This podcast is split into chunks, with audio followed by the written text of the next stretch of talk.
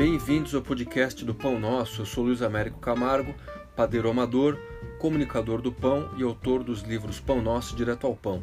Eu criei esse podcast aqui nesse momento de quarentena.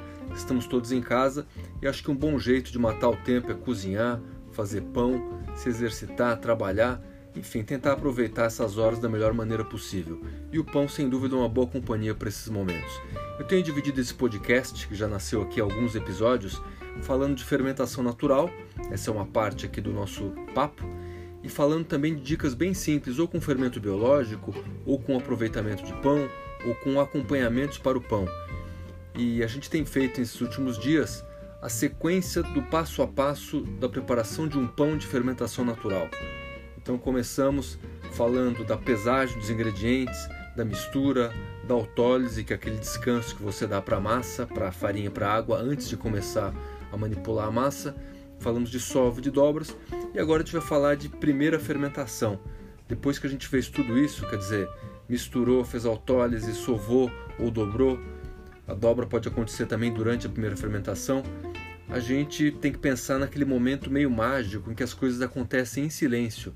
A gente fez uma bolinha com a massa, deixou na tigela descansando, cobrindo, e em algumas horas a gente vai ter o crescimento da massa, o desenvolvimento de sabor isso significa que aqueles bichinhos todos que estão no fermento, as leveduras e bactérias, uma microflora muito complexa, elas começam a atuar no amido, na farinha, começam a digerir o trigo, começam a quebrar o trigo, começam a extrair ali notas, compostos muito interessantes. E o que acontece é que elas também, obviamente, é o processo fermentativo, elas transformam o açúcar em gás. Esse gás vai fazer o pão crescer. E a partir da estrutura do glúten, quer dizer, o glúten vai atuar como se fosse, fossem pequenos balãozinhos que vão ser tomados por esse gás e vão crescer, vão fazer o pão ganhar volume, vão fazer o pão é, ganhar uma outra textura. E esse processo fermentativo, que leva algumas horas, ele também produz ácidos, uma acidez lática, uma acidez acética. E também ele proporciona uma atividade enzimática muito forte. Então o trigo vai ser muito bem trabalhado ali e a gente vai extrair muito mais sabor e aroma desse processo. É um processo lento. Na minha, nas minhas receitas, do jeito que eu, que eu costumo sugerir, na quantidade de fermento que eu uso, com o tipo de fermento, é um processo que vai durar entre 3 e 5 horas. 3 horas num dia mais quente, 5 horas num dia mais frio. Eu recomendo sempre usar água gelada, né? Vocês podem ver ali num dos episódios do podcast. Mas a gente tem que aguardar, a gente tem que ter respeito ao trabalho dos bichinhos, que eles vão justamente produzir um pão com sabor e com uma qualidade nutricional é, excepcional. Então a gente tem que ter paciência com esse tempo. É um tempo que a gente, a gente não precisa ficar três horas, cinco horas olhando para o pão, velando o pão, como se fosse acontecer ali uma mágica que necessite da presença da gente. A gente pode to tocar a vida normal. Quer dizer, você pode ler um livro, você pode trabalhar, você pode ver um filme, você pode fazer muitas coisas. Só vai dando uma olhadinha de vez em quando é, a massa vai ter que dobrar ou quase isso de tamanho, ela vai mudar a textura, você vai perceber se você puxar uma pontinha que o glúten vai estar muito mais consolidado, ela vai ter uma liga muito melhor. Você vai perceber também se você pegar um pedacinho que o sabor também muda, já vai ter um traço de acidez ali. Precisa tomar cuidado inclusive para não deixar tempo demais, porque se, senão o pão vai ficar muito azedo e para muita gente não é agradável. Tem gente que gosta de pão azedinho, tem gente que prefere menos. E precisa cuidado também, porque como eu falei, se tem produção de acidez, a gente deixa horas demais aí na temperatura ambiente, o que vai acontecer é que a própria acidez vai comprometer a estrutura de glúten. Então, basta ter equilíbrio entre 3 e 5 horas, 4 horas, a gente consegue uma boa primeira fermentação. Quer fazer isso na geladeira também?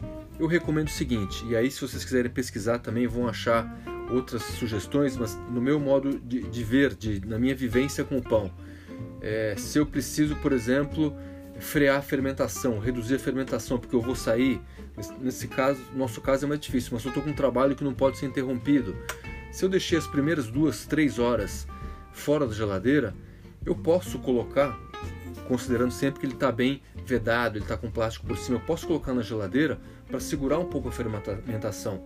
Então, digamos que eu comecei esse pão ah, na hora do almoço, a meio-dia, eu fiz a minha massa ali da, da primeira fermentação e eu, eu colocaria depois para modelar em 3 ou 4 horas. Se eu vou ter que, que não posso acompanhar esse processo de cabo a rabo, eu posso deixar duas horas crescendo fora da geladeira, ele já se desenvolveu, já começou a ganhar tamanho, eu fecho bem e coloco na geladeira.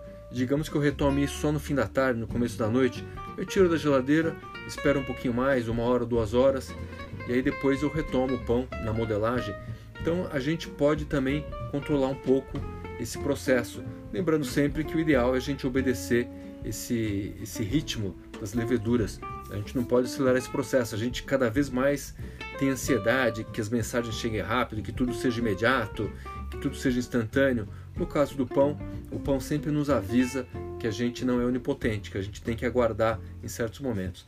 Então a primeira fermentação é muito importante. A gente pode fazer fora da geladeira, se precisar faz uma parte na geladeira, mas é preciso dar o tempo adequado para ela porque existe ali uma, uma festa silenciosa que está acontecendo dentro da sua massa. E só depois que ela cresce e que ela se transforma que a gente percebe como foi importante dar esse tempo. Então, essa é a minha primeira dica. Estou falando aqui de primeira fermentação, para a gente ter muita atenção com isso.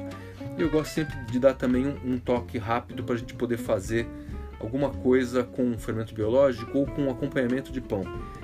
Minha dica de hoje é o seguinte: se você comprou muito leite para estocar esses dias e leite que não necessariamente é longa vida. Eu não gosto de longa vida. Eu prefiro usar sempre leite tipo A. Tem boas marcas aí no mercado. Se você tiver a chance de experimentar, tiver condição de comprar, vale a pena. Às vezes você compra mais e vê que tem ali um litro de leite sobrando. Podemos fazer uma ricota caseira. A receita é muito básica. Pega um litro de leite, coloca numa panela, leva para ferver em forno alto. Assim que ferver, levantar a espuma, você pode desligar o fogo e joga lá umas duas, três colheres de sopa de caldo de limão, limão espremido coado, só cuidado para não ter sementinha. Mexe ali, espera talhar, isso vai demorar uns 5, 10 minutos. Se não talhar de cara, dá uma fervida de novo, desliga o fogo, mexe mais, espera mais um pouquinho. Na hora que todo aquele aquelas partículas sólidas se agregarem, você perceber que tem uma massa ali boiando no meio do soro do leite, você faz o seguinte, você pode forrar uma, uma peneira com um pano, um pano limpinho de algodão, joga ali todo o conteúdo da panela, espera cair o, o, soro, guarda o soro, que você pode fazer várias receitas com elas, pode ser desde uma panqueca, desde um biscoito, um soda bread, como que eu expliquei já, que tem receita no meu livro Direto ao Pão, mas tem também é, indica do podcast, você pode fazer uma sopa, tem muitos jeitos de aproveitar esse soro, que ele é muito nutritivo. E aquela massa que ficou no pano, você tira ali toda a parte do líquido, espreme bem para sair a parte é, do soro e espera descansar bem. Na hora que ela estiver bem agregada, depois de você esperar um tempo aí, você pode colocar num potezinho e você tem ali uma ricota. Ricota que vai durar 3, 4 dias na geladeira, que você pode usando, pode temperando do jeito que você quer. Se quer colocar um pouco de sal, quer colocar umas ervas, quer colocar um azeite. Mas eis aí um queijinho muito fácil de fazer, tipo ricota, e se você tiver com leite sobrando, vale a pena. É isso, façam pão, cuidem-se bem e lembre-se sempre que um pão caseiro será sempre melhor que um pão industrial. Depois eu volto com mais dicas e volto com a sequência da preparação de um pão de fermentação natural. Até lá!